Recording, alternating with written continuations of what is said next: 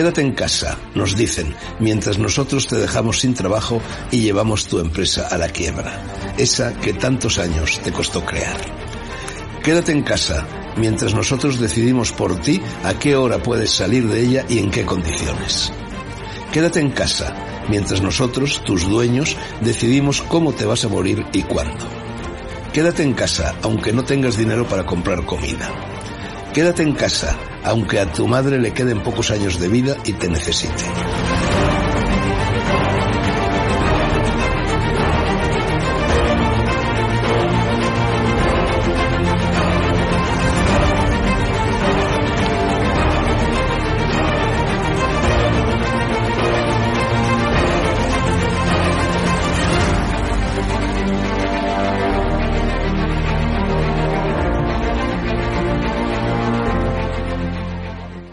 Hecho, hay un conocido periodista con un canal en YouTube que los programas sobre que, que pagar eran día sí, día también.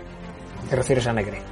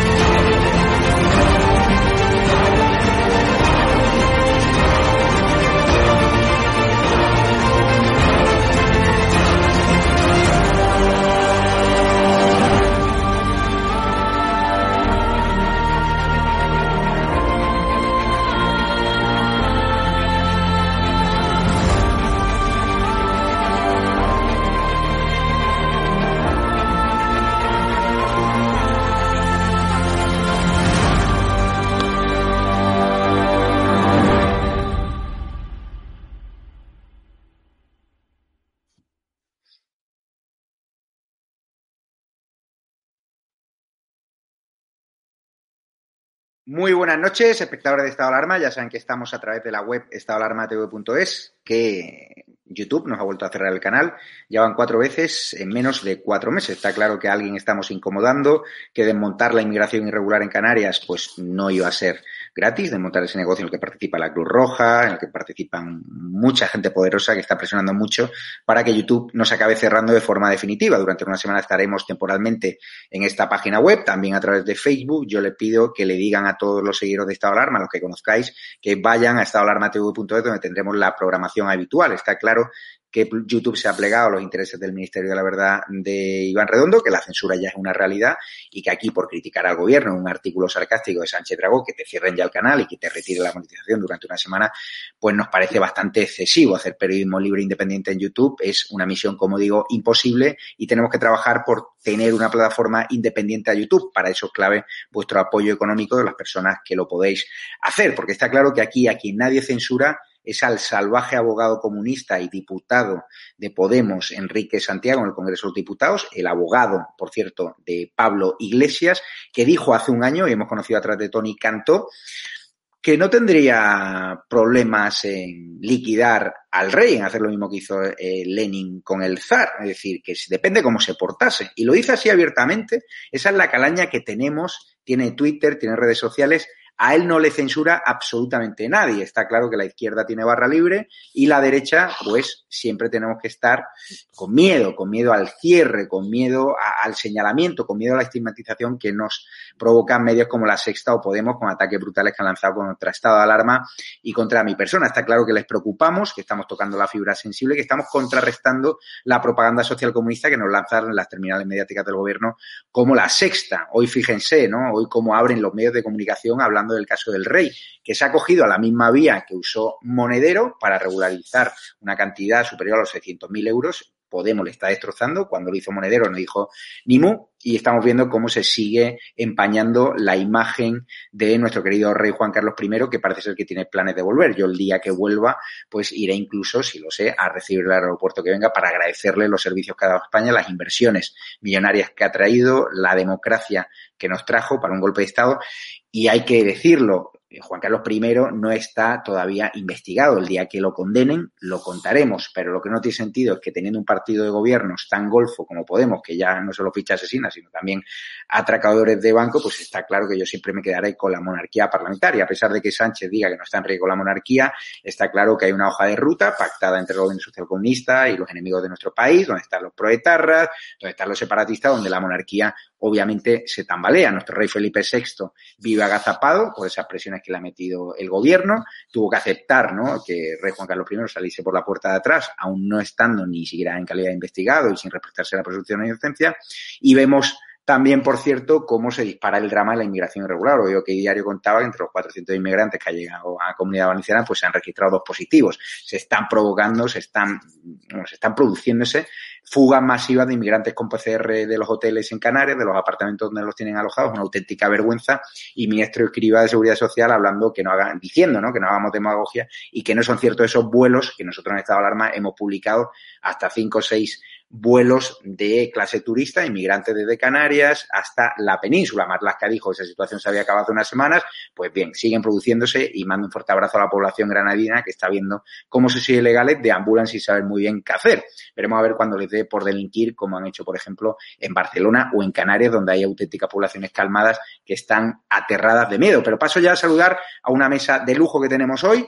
Empiezo por el portavoz adjunto del Partido Popular, don Mario Garcés, y es secretario de Estado de Seguridad Social, es decir, el mismo ramo que tiene ahora Escriba, este que dice que hace falta millones de inmigrantes irregulares en España para que nos paguen nuestras pensiones. ¿Qué tal, Mario? ¿Qué tal? buenas noches. ¿no? La verdad es que vivimos un momento de calamidad absoluta. ¿no? Eh, hubo una época en este país, coincidiendo con el gobierno de José María Aznar, del cual yo fui asesor, en el que sí que hubo un proceso de inmigración completamente ordenada, cabal, regular, eh, sistemático, y donde además venían ya con papeles, porque venían con contrato de trabajo formalizado en origen, que provocó que oye, colaboraran lo que ha sido el milagro económico a lo largo de los últimos 20 años en España. Lo que estamos asistiendo ahora mismo es un proceso absolutamente desordenado, desconcentrado y desde luego con un coste desde el punto de vista sanitario, desde el punto de vista económico y social muy grave, que habrá que buscar alguna solución, desde luego con el gobierno socialista, y luego hablaremos de Enrique Santiago, al cual conozco muy bien, es imposible llegar. Don Carlos Cuesta, ¿qué tal estás? Director junto al diario. ¿Qué tal todos? Muy bien.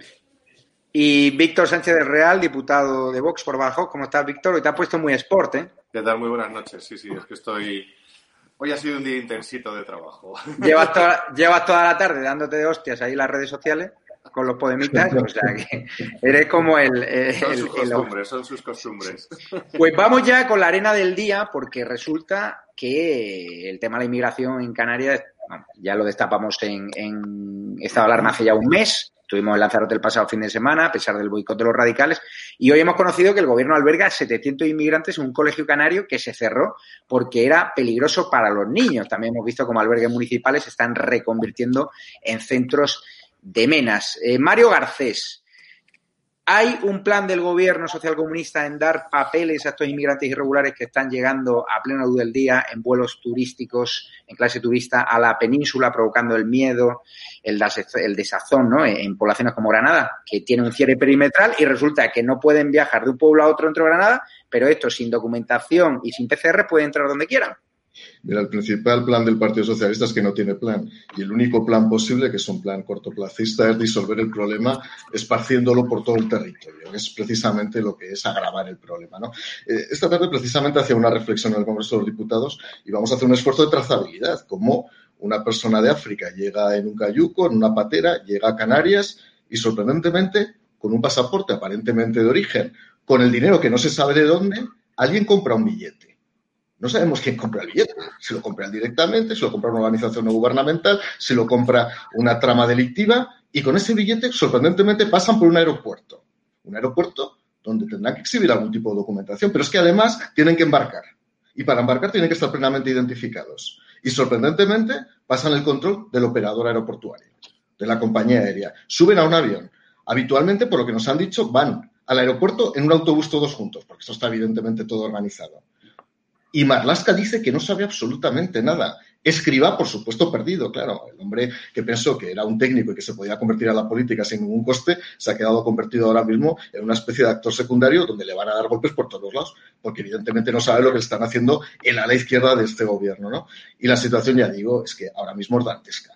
Ya en su momento, cuando yo era secretario de Estado de Servicios Sociales, había alguna tentación por parte de alguna comunidad autónoma gobernada por el Partido Socialista de distraer los menas por todo el territorio, con el objetivo de repartir el problema. Esto ya como es a escala global, pues directamente lo que hacen es, pues eso, esparcir el problema, poner el ventilador y vamos a ver hasta dónde podemos ahora mismo pues colocar la situación de conflicto por todo el territorio español. Un verdadero desastre, ya digo, el plan es que no hay plan y desde luego la dispersión que es lo que les gusta a ellos.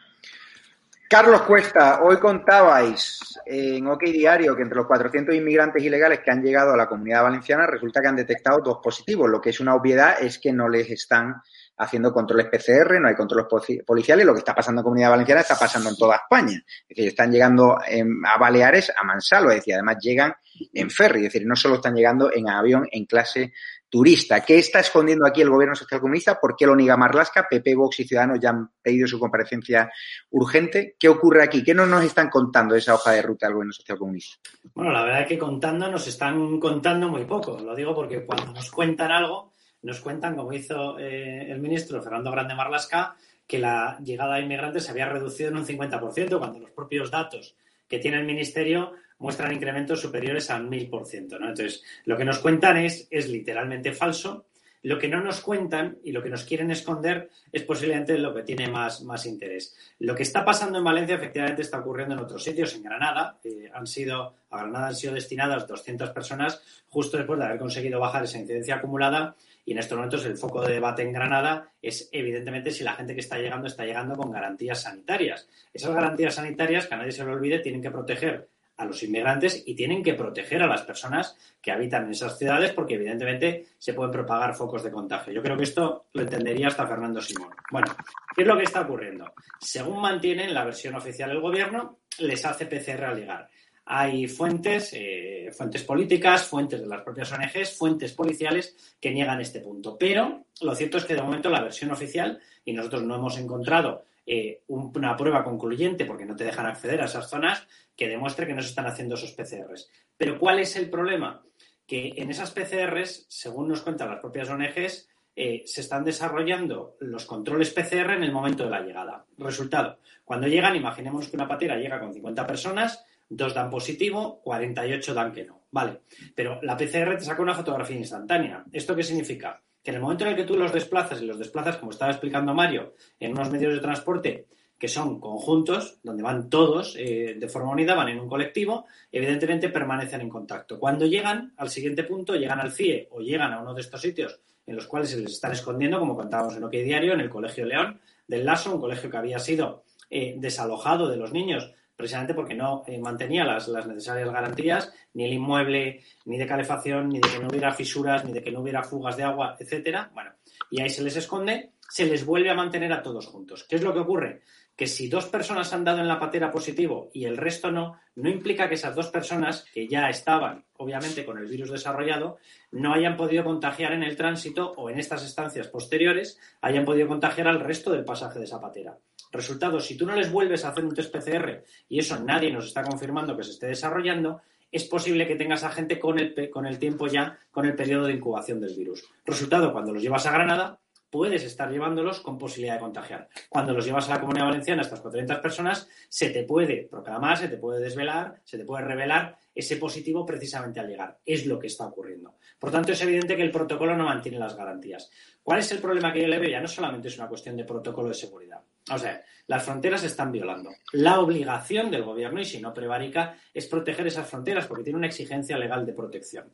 El gobierno tiene a su vez la, la obligatoriedad de aplicar medidas contra los delitos. Sabemos, porque ya ha habido vídeos, incluso de Frontex, donde han sido captadas y han sido grabadas las barcas lanzadera que están arrastrando los cayucos y las pateras. El gobierno ha decidido no actuar contra ellas. Permite, por lo tanto, que lleguen esas barcas, los cayucos, los, las pateras, lleguen a la costa canaria, cuando la inmensa mayoría del tránsito del viaje no lo están haciendo en el cayuco y en la patera, lo están haciendo remolcados por estas barcas que corresponden a las mafias. No actúa contra ellas. Cuando llegan, hay veces que sí que está instando las devoluciones en caliente, hay veces que no.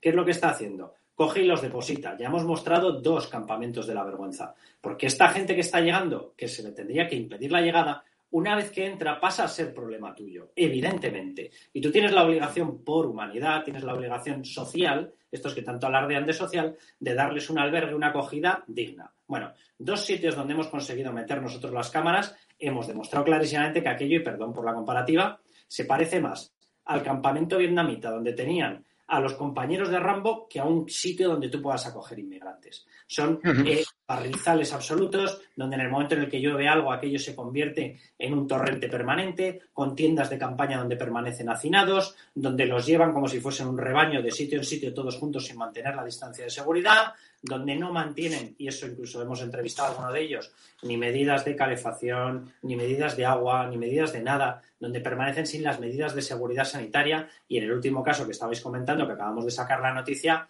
un colegio en el Laso, en Canarias, que tuvo que ser desalojado, que se tuvieron que sacar a los niños después de unas lluvias torrenciales a inicios del año 2018, porque el inmueble no mantenía las medidas mínimas ni las garantías ni higiénicas, ni sanitarias, ni de seguridad. Y ahí coges tú y albergas a 700 inmigrantes. Fíjate, casi, casi llegas a pensar que tienen suerte los 300 que los han albergado fuera. Lo digo porque va a haber 400 que van a estar dentro y vete a saber lo que acaba ocurriendo allí. Entonces, son una serie de barbaridades que dan toda la sensación de que lo que están jugando es a no me enfrento a Podemos, no me enfrento a los colectivos radicales que me dicen que no puedo proteger mis fronteras y lo único que hago es esconder a los inmigrantes que llegan, esconderlos de los medios de comunicación y luego los distribuyo a la buena de Dios y cada uno aquí que se las componga. Vamos ya a enseñaros un vídeo. Tengo el móvil petado de vídeos que me habéis mandado de cómo en Gran Canaria los inmigrantes ilegales con COVID-19 se están escapando, se están fugando de los chalets donde los meten, de los alojamientos turísticos. Tengo un montón de vídeos. Vamos a ver además cómo se escapan saltando vallas. Vamos a ver un vídeo. Bien, continuando con la grabación, les voy a enseñar dónde están los apartamentos Tamanaco. ¿eh? Están ahí. Mañana haré una grabación por el día para que quede perfectamente claro. Ven ahí cómo saltan, ahora los verán saltar. Ven, ven, ahí están saltando los individuos. Saltan la valla, son las doce y media de la noche y se van corriendo. Estos son COVID, estos son personas que tienen COVID. ¿eh? Van corriendo a la zona de ocio de Puerto Rico. Vale, estos acaban de escapar. Ahora les voy a decir exactamente por dónde han saltado. Eh, llevamos varias noches viéndolos, varios vecinos. Eh, como es de noche no puedo ir allí para enseñarles exactamente cómo está marcada el área, el área restringida, pero enseguida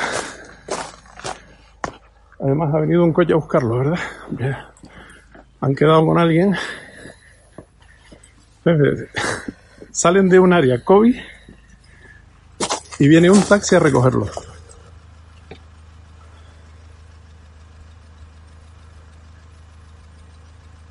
Esto es ver para creer.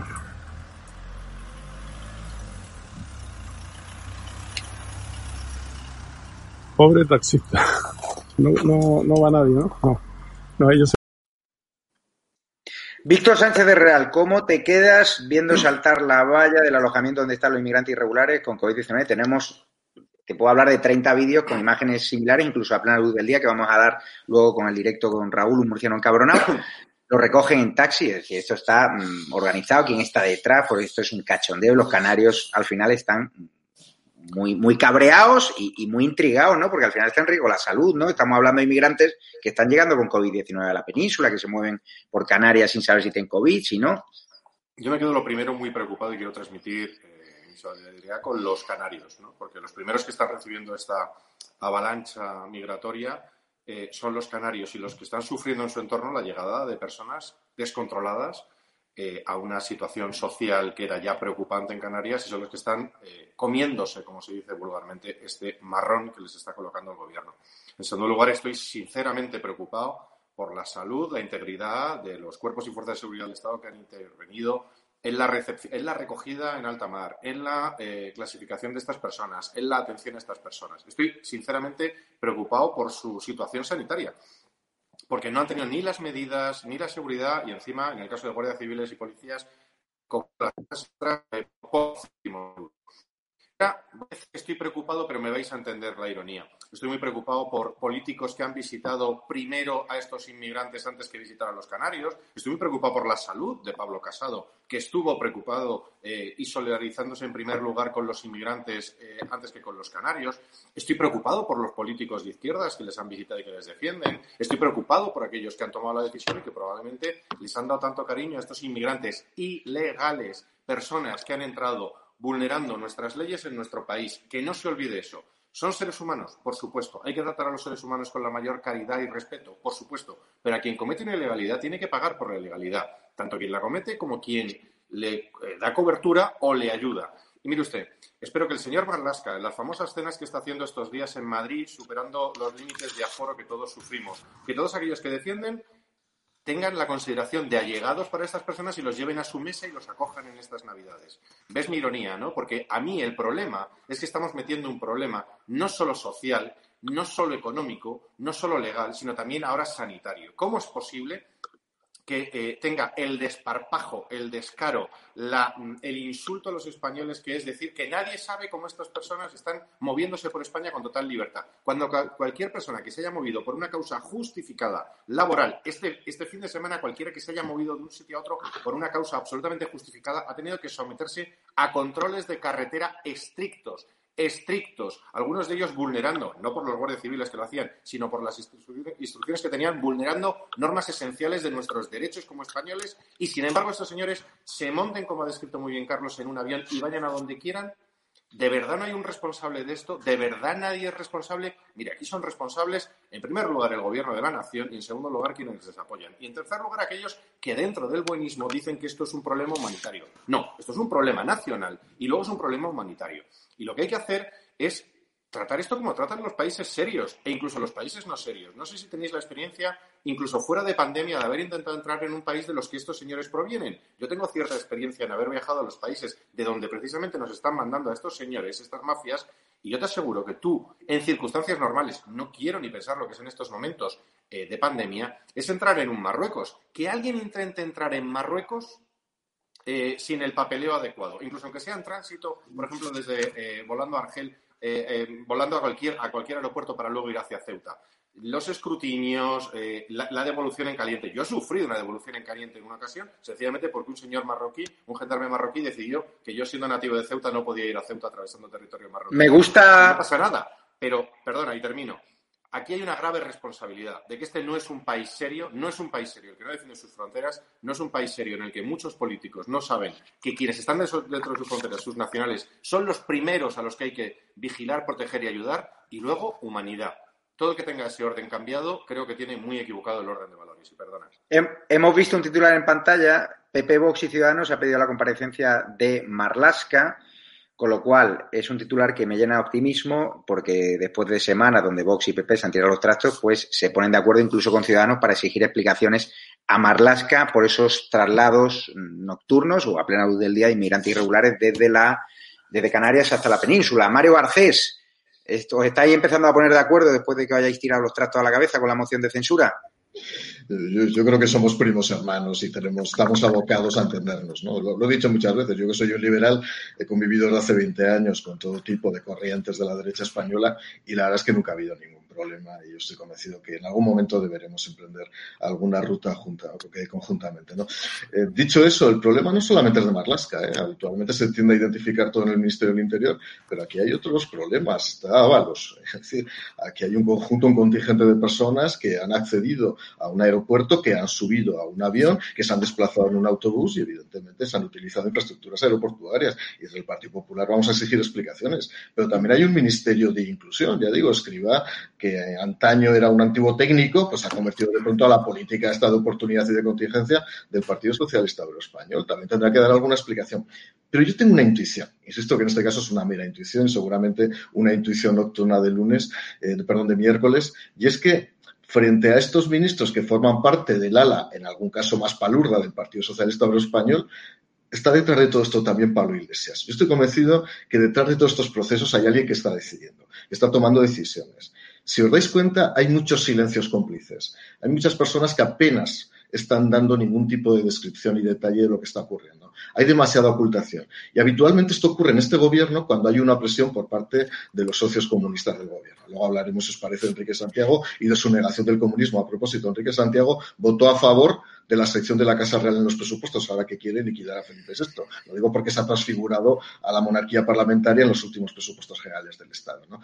Pero, insisto, mm, estamos identificando a la parte socialista del gobierno y yo estoy convencido que hay una zona oscura, perfectamente deliberativa, perfectamente impositiva, que se llama Pablo Iglesias y los demás, que están de alguna manera meciendo la cuna de un gobierno que va a la deriva Pero... todo el país. Mario, como exsecretario de Estado de Seguridad Social, hemos visto a inmigrantes irregulares llegar en clase turista, en vuelo de Vueling de Gran Canaria a la península con su carpetita del Ministerio de Seguridad Social. Méteme en plano, por favor, realizador, a, Mario Garcés, que quería, quería lanzarle una pregunta. No me saques de plano cuando esté eh, preguntando al entrevistado. Mario, preguntarte, ¿es tan fácil darle papeles al inmigrante irregular, al inmigrante ilegal, pues está claro que Podemos lo lleva en su hoja de, ruta, en, su plan de gobierno, nacionalizar a esta gente, darle los papeles y Escribá lo ha dicho abiertamente. ¿Es fácil legalizar a estos miles y miles de inmigrantes ilegales que están entrando? No, no es fácil, no, puede haber una nacionalización express de ninguna manera, salvo que se cambiara toda la legislación vigente, que no es el caso. Pero quiero llamar la atención sobre lo que está ocurriendo, porque hay muchas zonas oscuras que no tienen ninguna compresión, salvo que sea un plan premeditado de dispersión, que se haya puesto el ventilador de dispersión poblacional por toda la península. Vamos a ver. Una persona llega ilegal a España y efectivamente se produce una violación del derecho internacional, del derecho frontera. A partir de ahí, este señor puede tener ya digo, con todas las condiciones humanitarias, e insisto, yo soy secretario de Estado de Servicios Sociales y es prioritario además atenderlos en determinados casos, sin ninguna duda. Pero este señor viene con un pasaporte, no es legal en España.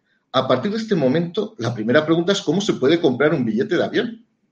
Porque yo no puedo ir a una agencia de viajes si estoy en una posición de ilegalidad en un país y comprar un billete de avión, porque me exigen todo tipo de identificaciones. A propósito, no van individualmente a comprarse los billetes.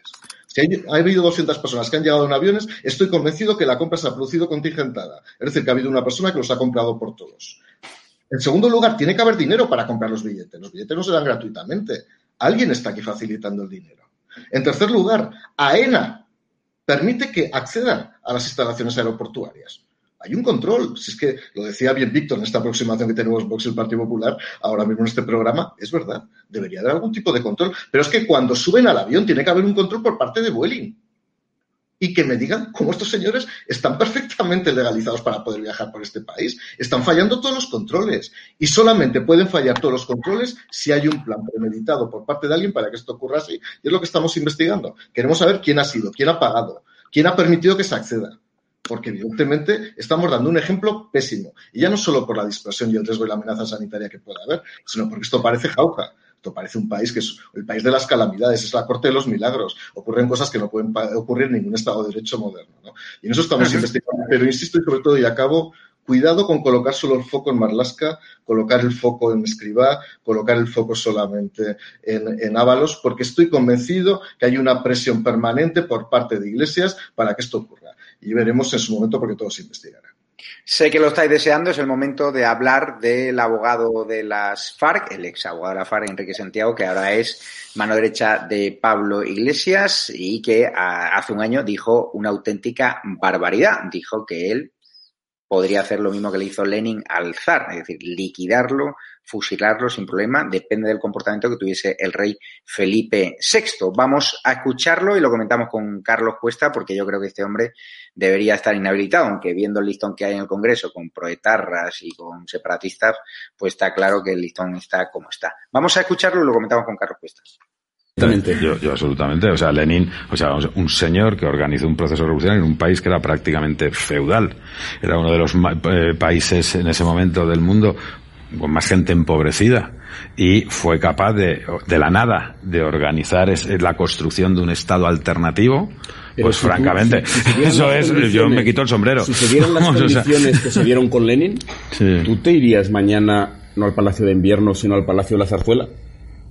Hombre, Eso es lo que estoy preguntando. era- Lenin indudablemente. ¿Sí? Si se dieran las condiciones que y indudablemente, lo ¿no? mismo que hicieron los eh, Lenin con, con el zar. Si se dieran las mismas condiciones, o por ¿Lo supuesto. liquidaríais? Eh, bueno, eso ya depende de cómo se, lo que surgiera, cómo se pusiera, ¿no?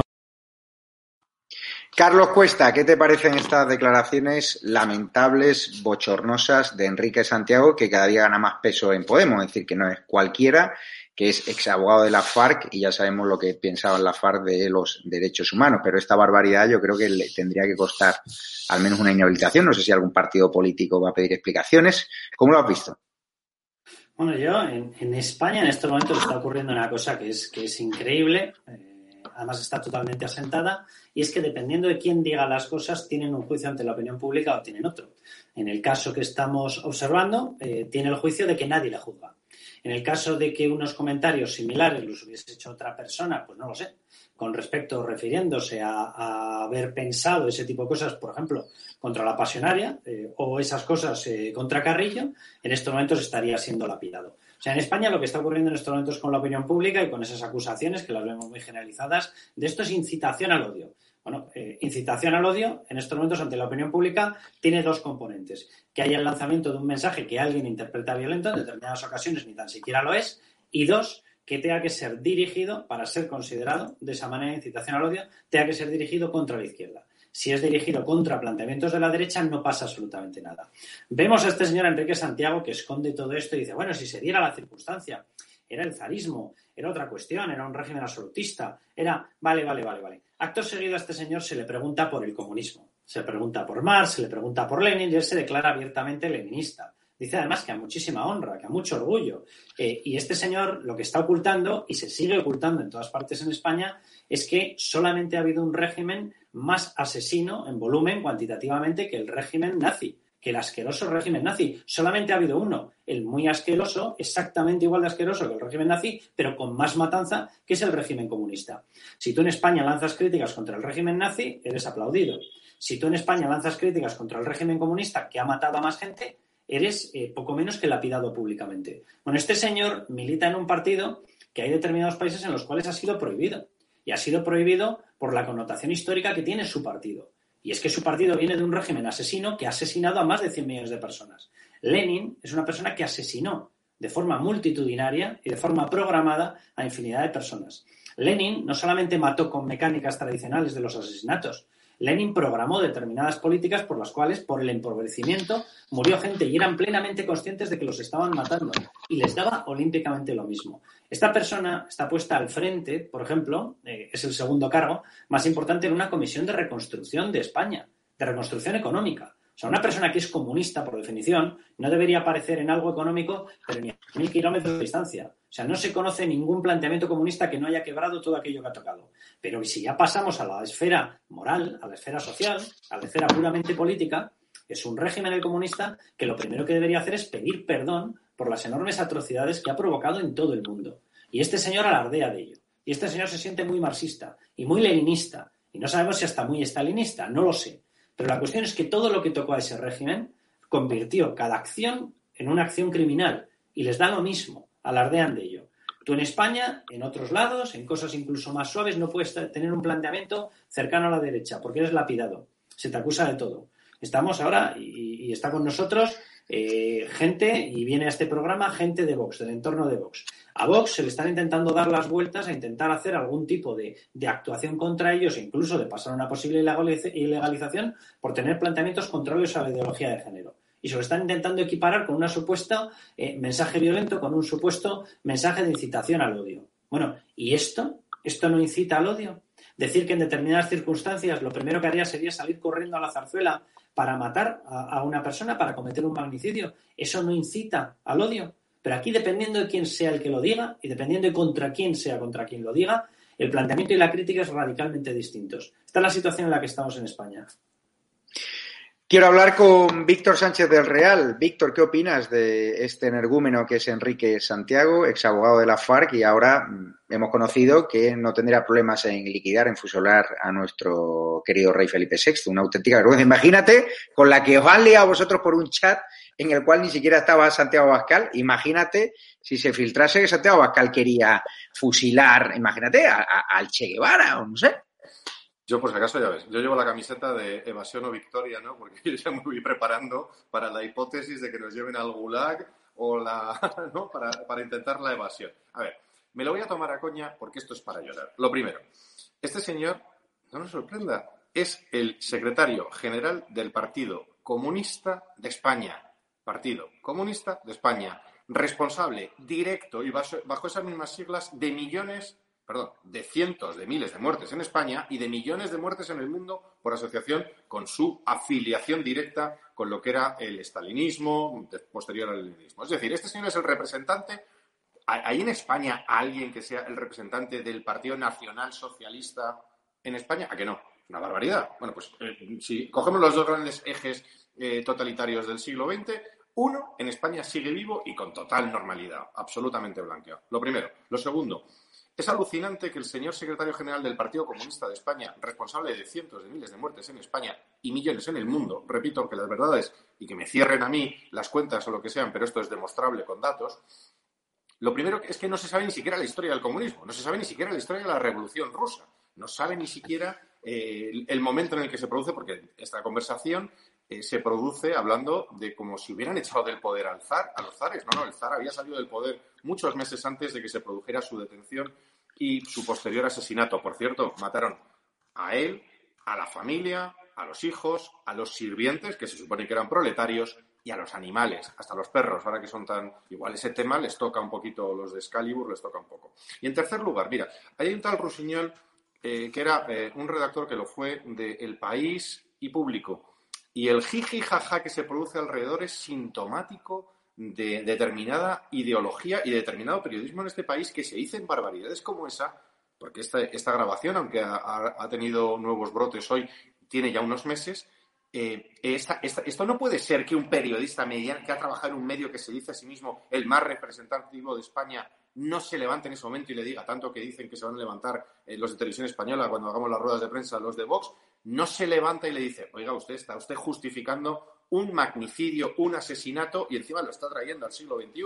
Es decir, es tan enrevesado. Y por cuarto, y termino, y casi por hacer un chiste. Y lo más terrorífico es que los comunistas son los primeros que no saben de comunismo, pero además son los primeros que no saben que lo que más mata el comunismo, de todo lo que más mata el comunismo, es a comunistas. Porque primero mata zares, pero lo que acaba matando es a lo que luego acaban llamando los malos comunistas, los comunistas que no logran ser ni siquiera medianamente buenos. Y esto pasa con total normalidad. Por supuesto que vamos a emprender, venimos siendo los que les llamamos comunistas eh, de forma directa, e incluso este señor se nos ha enfadado en el Parlamento, en alguna comisión, porque le llamábamos comunista. Y se ha ofendido, ¿no? Es que, pero si es que lo pone en su, en su carné, en su placa. Eh, el caso es que nosotros vamos a hacer frente siempre a esto con la verdad, con los datos y explicando a la gente porque aquí se está entrando en una versión Disney del comunismo, una versión Disney de Stalin. No, no, mire, estos eran comunistas, totalitarios y asesinos que mataban mucho y que quieren seguir matando. Y o se dice así a las claras o vamos a seguir engañando a la gente. Y algunos son cómplices por permitirles que digan esas barbaridades y no se levantan en ese momento y le dicen, no te digo que le dejen de escuchar, porque yo creo que hay que escuchar las barbaridades. Es bueno que se escuchen las barbaridades, pero sí decirlo, oiga, eso que usted ha dicho, está usted llamando a un magnicidio, en este caso, del rey de España, que es además un delito. Lo curioso, Mario Garcés, conoces bien a Enrique Santiago, de lo tienes que encontrar por desgracia todos los días en ese congreso que se ha llenado de blanqueadores de ETA, de golpistas. Da vergüenza a veces ver el congreso cómo ocupan las bancadas los enemigos de nuestro país, además pagado por nuestros impuestos. ¿Tú qué harías con Enrique Santiago? ¿Le vais a pedir explicaciones? Eh, ¿Se va a pedir algún tipo de inhabilitación? Porque está claro que después de la barbaridad que ha dicho, de que fusilaría o que no descartaría liquidar al rey en función de cómo se comportase, ¿no? Cuando lo tuviese allí arrodillado, ¿no? Pues tú qué harías, porque eso no puede pasar de forma impune, ¿no? Yo, por seguir un poco con la línea de broma de, Víctor, si, pudiéramos reformar el Código eh, Penal para tipificar el delito de la estupidez humana, desde luego Enrique Santiago sería un sujeto pasivo, un sujeto activo de este tipo de delitos. Y voy a decir por qué. Y lo he dicho antes, estas declaraciones están hechas, si bien es verdad que en un entorno más o menos humorístico, que no tiene ninguna broma, están hechas hace un año aproximadamente. Hace una semana, Enrique Santiago votó a favor del presupuesto de la Casa Real.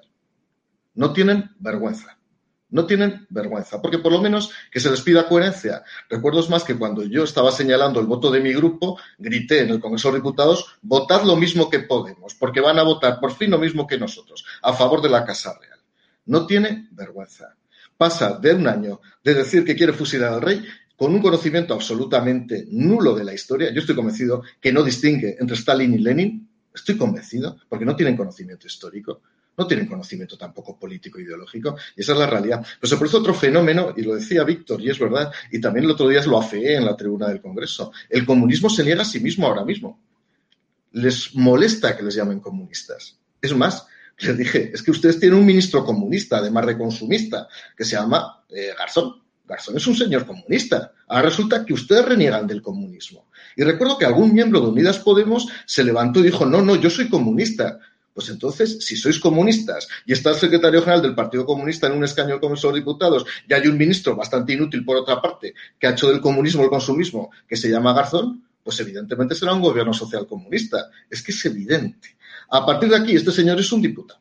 Este señor es un diputado. Lo que habrá que hacer, evidentemente, por todas las vías que tenemos, evidentemente informativas, por las vías parlamentarias, es pedir que se retracte. El sentido del humor tiene un límite.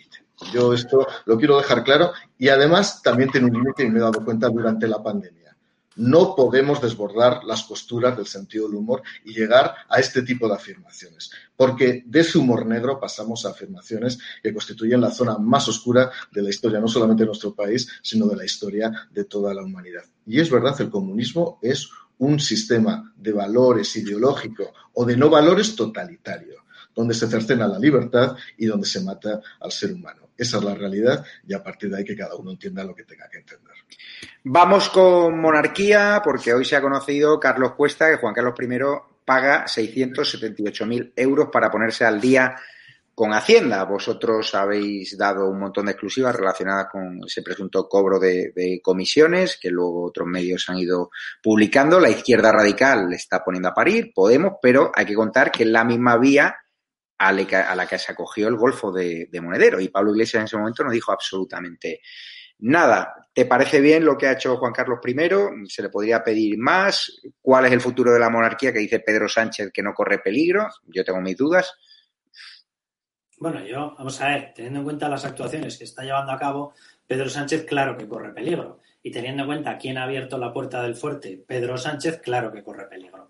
Vamos a ver, yo, esta historia de evaluar cuáles son las intenciones de Podemos, de Bildu y de Esquerra, que conforman ya un bloque clarísimo y un bloque de actuación conjunta y un bloque con un programa. Ellos hablan de económico y social y lo reconocen abiertamente. En económico y social ellos meten todo. Meten, por supuestísimo, toda una reestructuración del Estado de la Constitución que tiene uno de sus puntos clave, efectivamente, encargarse la monarquía. Esto es así.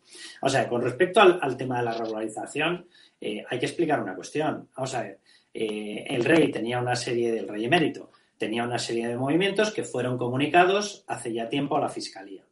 Y efectivamente ha tenido el mismo trato que ha podido tener una persona como Juan Carlos Monedero, o el mismo trato que ha podido tener para regularizar otro tipo de personas. Yo creo que el caso más llamativo y más parejo es precisamente el de Juan Carlos Monedero. Es decir, con cualquier contribuyente normal se hubiese iniciado una actuación inspectora por la evidencia de determinados indicios.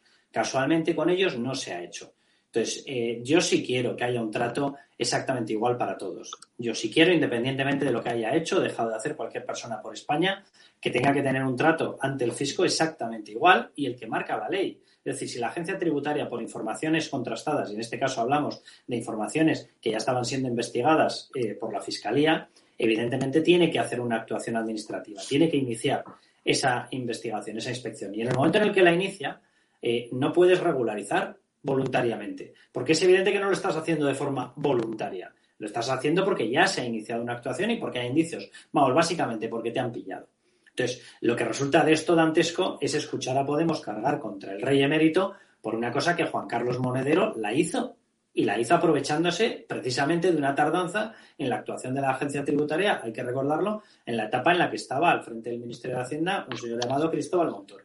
Y en aquella época, en vez de haberle iniciado una, actuación que hubiese parado la posibilidad de esa regularización, de presentar una complementaria, se le dejó tiempo. Y esta persona, pagando 200.000 euros, consiguió evitar algo que le hubiese costado más de 600.000. porque la sanción eh, que tenía que haber ido implícita a ese comportamiento por ocultación de unas rentas iba entre el 50 y el 150% de la cuota que tenía que haber pagado. Entonces, estamos hablando de cosas muy serias y estamos hablando de cosas en las cuales ahora vemos que utiliza una acusación de la que se tendría que estar defendiendo Podemos, la utiliza como arma arrojadiza, además no la utiliza contra el rey emérito. Que aquí es donde va la segunda de las cuestiones que son muy llamativas. Lo primero que ha quedado claro en, en lo que se está investigando sobre ese dinero es que las famosas tarjetas opacas nunca tuvieron como beneficiario a la familia del actual rey. Tuvieron como beneficiarios, según la investigación, a otros familiares, pero nunca al actual rey. Entonces, lo lógico sería que podemos pasar a admitir y a decir, oiga, eh, la posible, porque todavía no está imputado, hay que recordarlo, todavía, e incluso le podemos quitar el todavía, no está imputado el rey emérito. Entonces, si no está imputado el rey emérito, ¿cómo hace usted un traslado con una acusación que además tendría que usted estar dando explicaciones de qué ha hecho su gente con ese tipo de comportamientos? ¿Cómo puede usted trasladarlo a una persona de la que ni se está hablando? Porque del rey don Felipe ni se está hablando en toda esta historia. Entonces yo lo que pediría es que de una vez por todas demos carpetazo a este tipo de actuaciones que defienden a una capa eh, estrella, en la cual, o qué casualidad, está también la gente de Podemos, que se actúe exactamente igual con todos los contribuyentes, seas quien seas, pero sobre todo que no utilicemos esto para intentar hacer leña de una institución, la monarquía, que no tiene nada que ver en estos momentos con la figura en la que está, con el comportamiento que podría tener el rey emérito.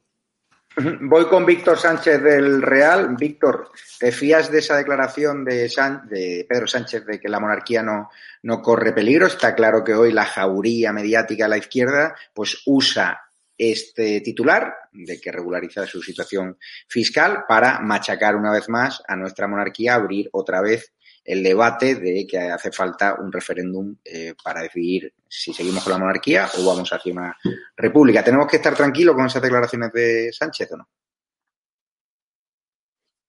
Uy, estar enormemente preocupado. Así como consejo de amigo a cualquiera que escuche una declaración o se trague una rueda de prensa de Pedro Sánchez.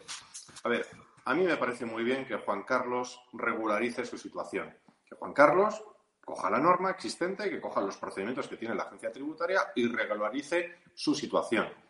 Me parece bien que lo haga Juan Carlos Monedero o Juan Carlos Borbón y Borbón. Me parece igual de bien, mientras la norma se cumpla. Otra cosa es que a lo mejor la norma tenemos que discutirla y a lo mejor la norma tiene que ser más estricta y aquellos y tiene que ser menos eh, perdonable eh, determinadas eh, prácticas, las multas tienen que ser superiores, etcétera, etcétera, etcétera.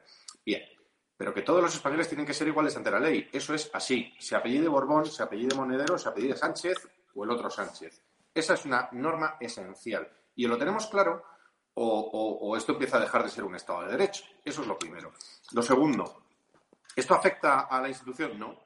Yo creo que en este momento a mí me preocupa mucho menos lo que hace el rey emérito, probablemente gastándose ese dinero en lugares lejanos, que lo que hacen otros, eh, otras personas que siguen cobrando dinero público en este momento, concretamente estoy hablando del señor Zapatero, y que sí están por el mundo manchando el nombre de España y utilizando el nombre de España y un cargo y un sueldo y unos recursos que le hemos puesto todos los españoles a su disposición para ir por ahí practicando acciones antidemocráticas, apoyando a regímenes no democráticos. Y ya te anticipo, por ejemplo, que hablando de este señor Zapatero, que también te cae, vamos a pedir su reprobación eh, sí. ha pedido hoy mi grupo que se, que se haga su reprobación en el Congreso. A mí me preocupa más eso, que vaya eh, Pedro Sánchez eh, eh, tenga reuniones con Soros. Me preocupa mucho más que Pablo Iglesias tenga una agenda paralela, aprovechando viajes, acompañando al rey, al rey Felipe, y tenga unas reuniones con revolucionarios, o que el señor expresidente Rodríguez Zapatero ande por ahí pululando por el mundo con dinero español, más el dinero que le pagan, eso seguro, eh, fomentando revoluciones bolivarianas. A mí me preocupa eso mucho más que don Juan Carlos de Borbón y Borbón cumpla con las leyes españolas siempre, del primero al último de sus días. Que lo haga también Juan Carlos Monedero y que lo haga Sánchez eh, el presidente o lo haga Sánchez el diputado o futuro ciudadano de a pie. Esa es la base y yo creo que es lo que deberíamos defender todos. Y las instituciones son otra cosa distintas a las personas, afortunadamente. Mario Garcés, la opinión del Partido Popular sobre la regularización fiscal de nuestro monarca emérito. Bueno, en primer lugar, respecto a las personas que han desempeñado un papel clave en la historia de la democracia de este país, yo pido que se haga un balance al rey Juan Carlos no se le puede hacer un balance negativo porque haya podido cometer errores que está por ver. Todavía se los ha cometido. Eh, fíjese, eh, o fijaos, cada vez que hacemos un balance de una persona vemos las cosas buenas y las cosas malas que ha hecho a lo largo de su vida. El señor Monedero no se le conoce ninguna cosa buena. Al señor Iglesias no se le conoce una cosa buena. Al señor Enrique Santiago no se le conoce una cosa buena a su majestad el rey Juan Carlos se le, reconocen miles de cosas buenas, entre otras cosas que pudo apuntalar un sistema democrático que tantos beneficios nos ha producido a toda la sociedad. Por consiguiente, lo que pido es un balance. Lo que pido es que no se vaya ahora mismo a escorar la valoración de una persona tan importante, tan referente en nuestro país durante 40 años, precisamente por el escarnio de un grupo de gente que lo que pretende es romper con el sistema constitucional y el modelo que nos instauramos en el año 1978. Pido balance. O sea, por favor, a todos los medios de comunicación que a la vez que escriban cualquier tema sobre este tema, que escriban otro tanto o más sobre todo lo que ha hecho el rey Juan Carlos a lo largo de los últimos 40 años. Eso es justicia también mediática y eso es justicia comunicativa. Y en ese sentido estoy de acuerdo. El rey es el primero y el último ciudadano. Es el último ciudadano español también de los, de los 47 millones de españoles que hay. Y por lo tanto está sujeto a las mismas obligaciones formales y materiales desde el punto de vista tributario. Yo soy inspector de Hacienda. Y desde esa perspectiva es un contribuyente más y tendrá que cumplir las obligaciones como cualquier otro. Y si no las ha cumplido bien, tendrá que responder por los incumplimientos que ha tenido. Pero insisto, cuando se haga un balance histórico y de figura, que se haga un balance global. Y si no, que no lo hagan, porque son unos ventajistas y desde luego no tienen vergüenza histórica. Eh, así es, Mario Garcés, por cierto. Eh, además, Pablo Iglesias no se esconde. Ha dicho que ellos quieren avanzar hacia una república y defiende abiertamente la plurinacionalidad. Es decir, que es que ellos no están engañando a nadie, es que no se esconden. Es que el problema es que haya gente que vote a Podemos que ha traicionado todos los ideales que, posibilitaron el nacimiento de, Podemos al albur del 15M, ¿no?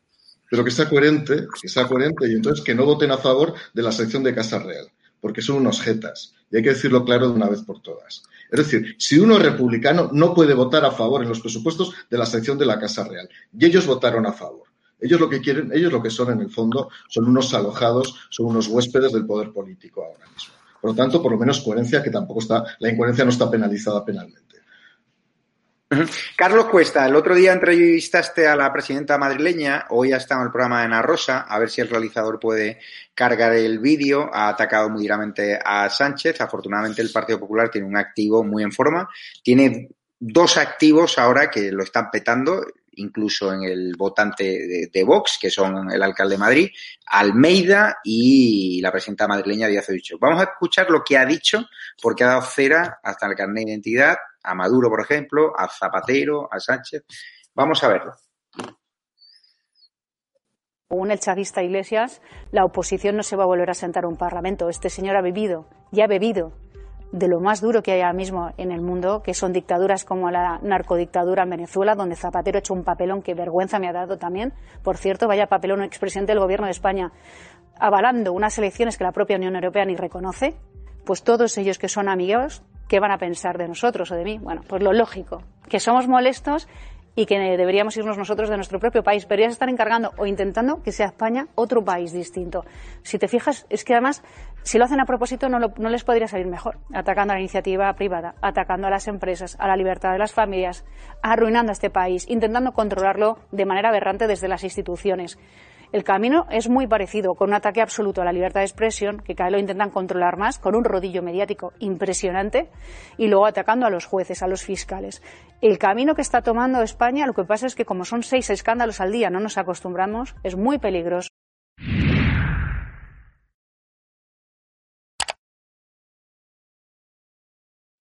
Por un lado, Carlos, eh, Pablo Casado, giro al centro, giro moderado, guiños a la socialdemocracia, una entrevista que dio al mundo. Y por otro lado, el discurso contundente de Díaz Ayuso contra el gobierno social comunista, contra sus terminales mediáticas, contra Pablo Iglesias, contra Zapatero. ¿Están jugando a poli bueno o poli malo en esa estrategia del Partido Popular? ¿Va por libre Díaz Ayuso? Mira, Isabel Díaz Ayuso yo creo que lo que está haciendo es una labor importantísima de demostrar eh, que la forma de gobernar eh, con unos planteamientos liberales conservadores, luego cada uno que le ponga eh, las siglas que quiera, funcionan. Funcionan y generan espacios de libertad importantísimos que además te protegen de los ataques liberticidas que te pueden desarrollar precisamente quienes creen en el totalitarismo. O sea, la función que está haciendo Isabel Díaz Ayuso, también hay que tener en cuenta una cuestión. La población madrileña, yo vengo de zona eh, de predominio nacionalista, la población madrileña no es eh, la población media en muchas partes de España. O sea, en estos momentos eh, yo nazco en Gijón, hemos pasado por infinidad de sitios, hemos estado mucho tiempo en el País Vasco, hemos estado en Navarra, mi familia viene una parte del País Vasco, otra parte viene de, Burgos, o sea, más o menos hemos tenido una, un cierto reparto, una cierta dispersión por toda la, geografía y sobre todo por la zona norte. Y no es lo mismo la forma de pensar que tiene la población madrileña con la que se vive en otras plazas españolas. Madrid en estos momentos es una zona mucho más libre. Madrid es una zona de desarrollo profesional, económico y personal muy importante, mucho más de lo que pueden ser algunas otras zonas de, de España. E Isabel Díaz Ayuso está lanzando un mensaje muy potente que yo creo que es importantísimo para el Partido Popular, es importantísimo para España, de que con esos planteamientos liberales conservadores, más liberales que conservadores, se pueden generar zonas muy importantes de defensa de los derechos y libertades. Es la función que está desarrollando Isabel Díaz Ayuso, yo creo que tiene una carga más ideológica de la que pueden tener otras partes del Partido Popular. Y de hecho lo que está consiguiendo demostrar es que normas como la que saca para cargarse la educación concertada y la especial Isabel Cela encuentran su freno que lo anunciaba en la, en la entrevista de OK Diario.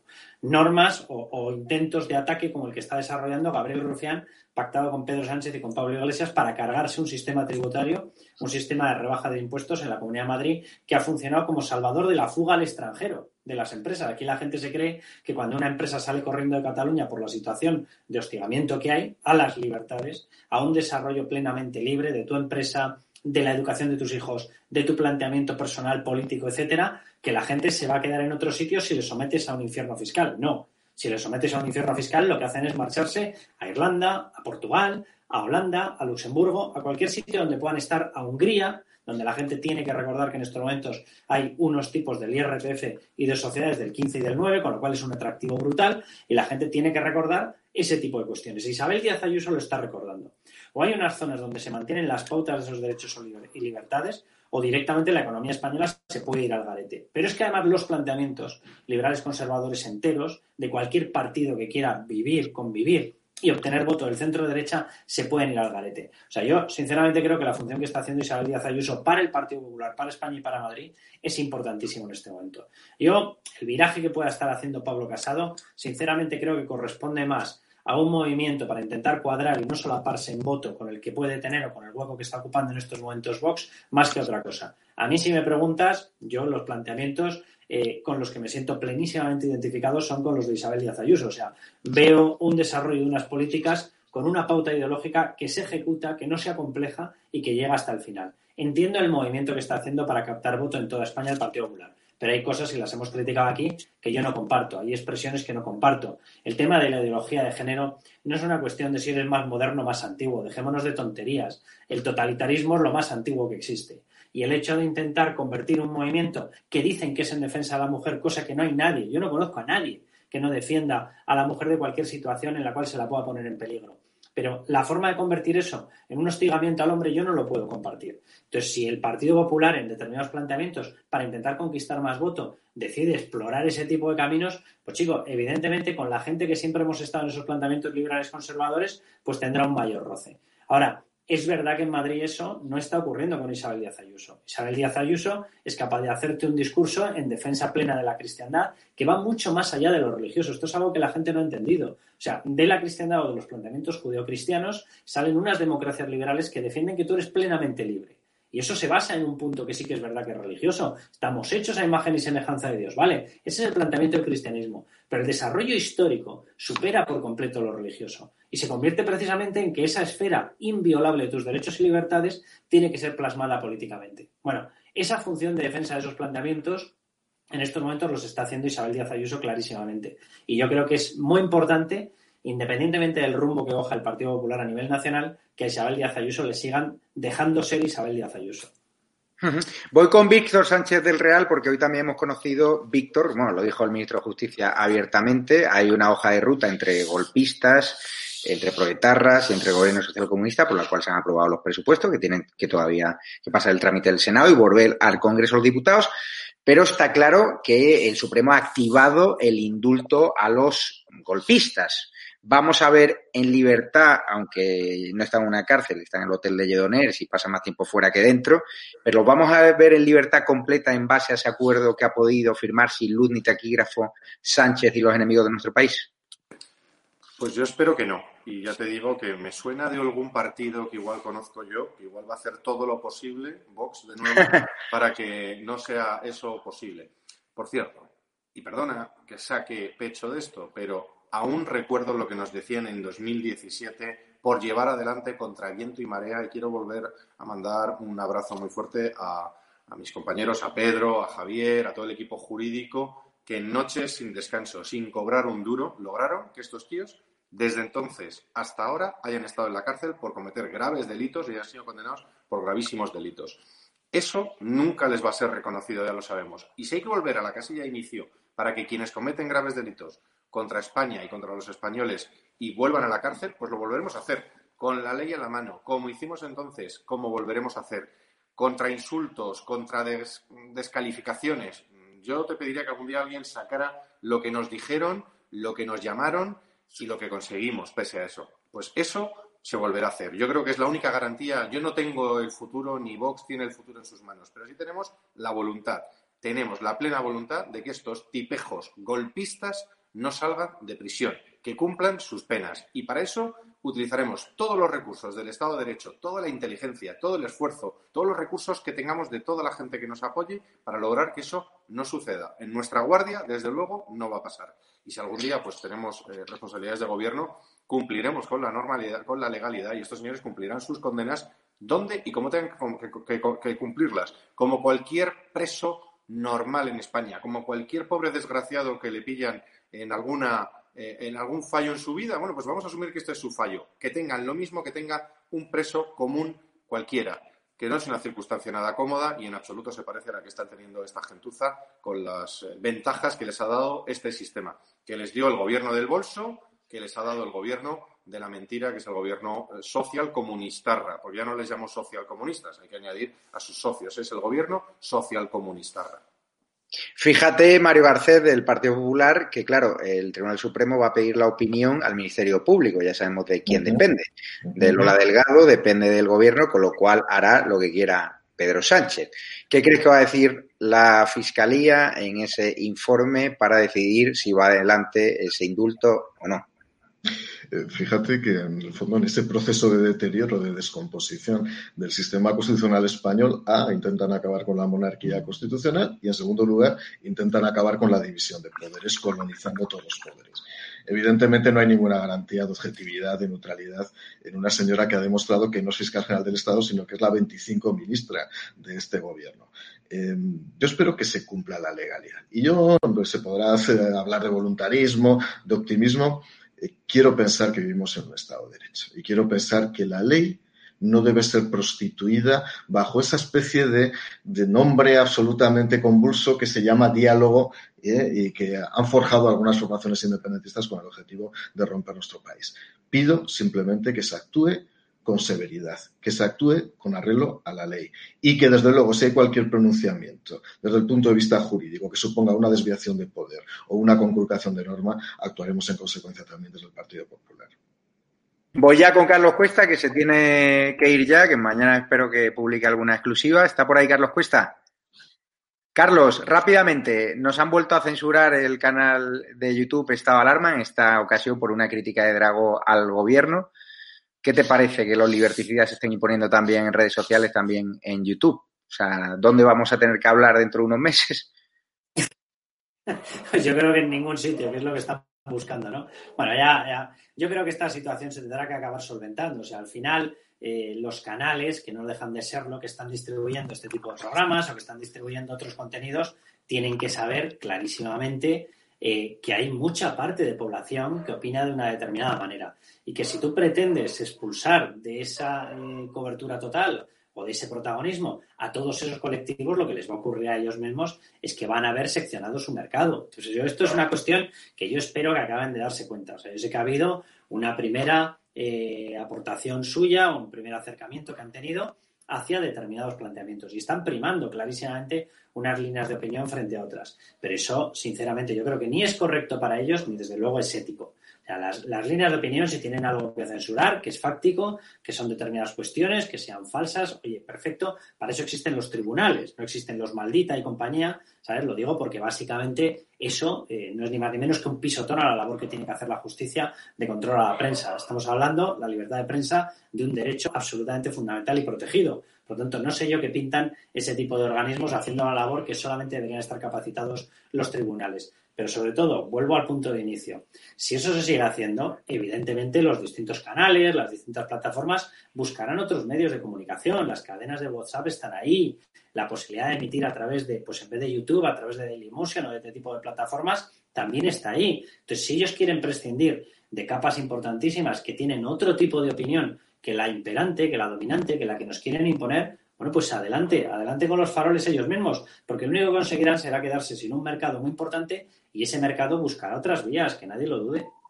Pues muchas gracias, Carlos Cuesta. Te leemos eh, mañana o qué diario y seguro que tienes preparado alguna de tus habituales exclusivas. Un abrazo fuerte. Un abrazo. Y Víctor Sánchez del Real.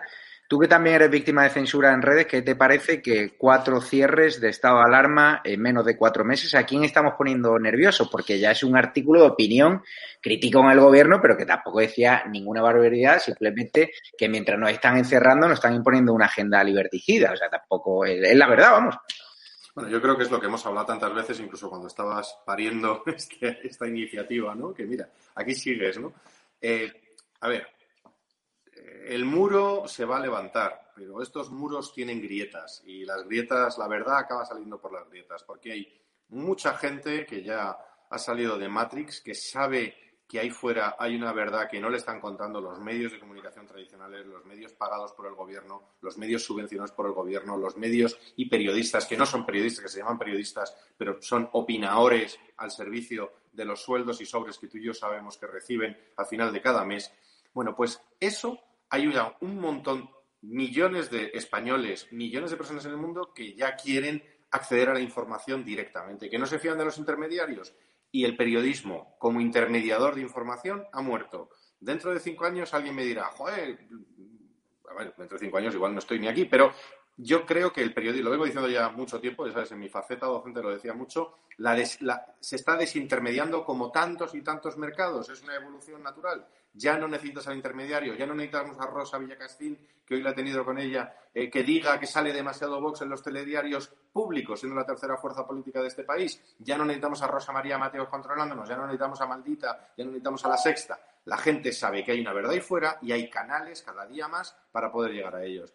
Y eso es un muro de contención que está tratando de levantar el progresismo. Hoy han prohibido, ya no se lo han cerrado a vosotros, han prohibido que se pueda decir nada en contra de cómo se están desarrollando las todavía en marcha, todavía en marcha. Fijaos que lo decíamos, ¿te acuerdas? En un programa hace unas semanas, que hasta un día de enero a las 12 de la mañana que no jure uno, no hay presidente en Estados Unidos. Pues decir esto que estoy diciendo, que es absolutamente retratar la realidad de lo que pasa allí o aquí, decir lo que sea sobre la verdad oficial que para empezar oculta decenas de miles de muertos, bueno, pues ellos se van a, van a intentar de ocultarnos, pero lo que hay es que tener consistencia, coherencia y cojones para seguir diciendo lo que tienes que decir, porque eso va a salir adelante, así que tranquilidad y mucha, no, no, no, buena letra, sino mucha letra. Hay que decirlo en muchos sitios, tener muchos canales abiertos, es más esfuerzo, pero es la única manera que tienes de que no te callen. Así que mucho ánimo a vosotros y a todos los que te escuchan y a todos los que buscan la verdad ahí fuera,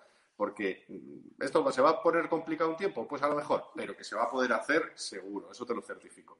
Pues muchas gracias, Víctor Sánchez del Real de Vox, y despido con el portavoz adjunto del PP, Mario Garcés, que le dejo su, su cierre magistral, al que nos tienen acostumbrados. No, muchísimas gracias, buenas noches y sobre todo apoyaros, apoyaros porque es apoyar la libertad de expresión, es apoyar la libertad en toda su magnitud. Y simplemente una contradicción para todo el mundo que nos está escuchando. Si vosotros sois censurados, ¿por qué no se censuró el canal que emitió el programa Mongolia, donde se decía expresamente por parte de un invitado que había que fusilar o había que matar al rey Felipe VI. Hmm. Las contradicciones delatan al final la incontinencia intelectual y desde luego la maldad de ciertas personas. Por lo tanto, ánimo, se podrá compartir o no opiniones, evidentemente estamos en un Estado libre, pero desde luego lo que no se puede negar es la libertad de expresión y desde luego estaremos, si no, estaría, si no estoy yo, estará cualquier otro representante del Partido Popular en tu programa. Pues muchísimas gracias, don Mario Garcés. Gracias a los espectadores de Estado de Alarma, gracias a los Patreons, a los miembros de la comunidad de YouTube, a los que nos hacéis donaciones a través de la, de la cuenta bancaria que ahora eh, tenéis en pantalla, es Ibercaja ES 72 2085 9298 7803 3043 1954. O sea, es importante que nos apoyéis de forma económica. ¿Por qué? Porque si queremos plantear una alternativa, una plataforma alternativa a YouTube sin censura, ahora tenemos la web, pero obviamente en la web pues no tiene la misma viralidad que en YouTube. Necesitamos llegar a los hogares, necesitamos llegar a los teléfonos móviles y necesitamos ayuda económica. Si te gusta el programa y si ahora te lo puedes permitir, que sabemos que son circunstancias difíciles, apóyanos. Hay muchas formas de hacerlo, en PayPal, en Patreon, en la comunidad de YouTube, donde la semana que viene, si Dios quiere, tendremos que volver, porque hay un público que no sale de ahí, tenemos que estar. Pero tenemos que aspirar a construir esa plataforma que nos permita no depender de YouTube. Esta semana vamos a estar sin monetización, sin ingresos, con lo cual os pediríamos que nos ayudaseis económicamente para compensar una semana de pérdidas que tenemos, obviamente, ya gastos, son muchos programas, hay técnicos, hay profesionales, hay grandes firmas que hay que pagarlas y está claro que esta semana nos vamos a pérdidas. Agradecer vuestro apoyo, vuestro agradecimiento a los que os habéis venido a estadoalarmatv.es, decirle a todo el mundo que estamos en estadoalarmatv.es hasta el próximo miércoles porque nos han censurado esta mañana, o sea que queda todavía una semana. Agradeceros el apoyo y ahora me voy al directo con Raúl Murciano Encabronado, también en estadoalarmatv.es, que va a hablar de esa peligrosa fuga de inmigrantes ilegales con COVID-19 que se están escapando de los alojamientos en los que los estaban metiendo en Canarias. Vamos a dar luego un vídeo en exclusiva en la página web y lo dicho, gracias por vuestro apoyo, por mucho que los liberticidas quieran cerrar esta alarma con el consentimiento de YouTube, nosotros no nos vamos a rendir, no nos vamos a venir abajo, es cierto que cada vez nos ponen más obstáculos, más cuesta, justo cuando estábamos reventando todos los audímetros, todas las audiencias, pues otra vez nos viene un cierre, cuatro cierres en menos de cuatro meses. Estamos poniendo nervioso a la sexta que nos ataca, al país, a público, a toda la bazofia mediática de este país, a Podemos, que me puso en redes sociales, ahí en el disparadero, en su cuenta oficial. Yo voy a seguir luchando, amo mi país, amo la libertad y con vosotros esto será posible, sin vosotros es imposible. Así que espero que nos apoyéis económicamente los que podáis, porque realmente esta batalla mediática la vamos a ganar los buenos y entre ellos quiero que estés tú. Un abrazo fuerte y ahí tenéis la cuenta bancaria y me voy ya con el director Raúl. Muchísimas gracias. Y otra de las líneas de trabajo es también eh, eh, minimizar ese, ese clima contrario a la gestión de crisis por parte del gobierno.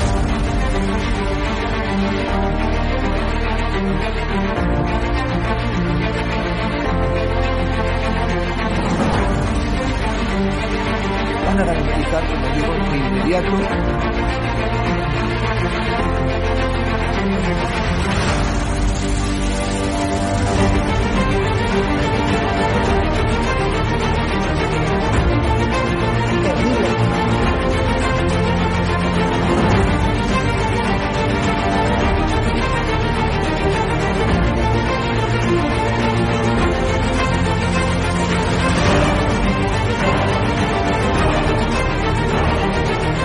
se trata de limitar la libertad de expresión, pero sí se trata de limitar el que se puedan vehicular falsedades a través de los medios de comunicación que hoy son los periódicos, las radios, las televisiones y también las plataformas digitales.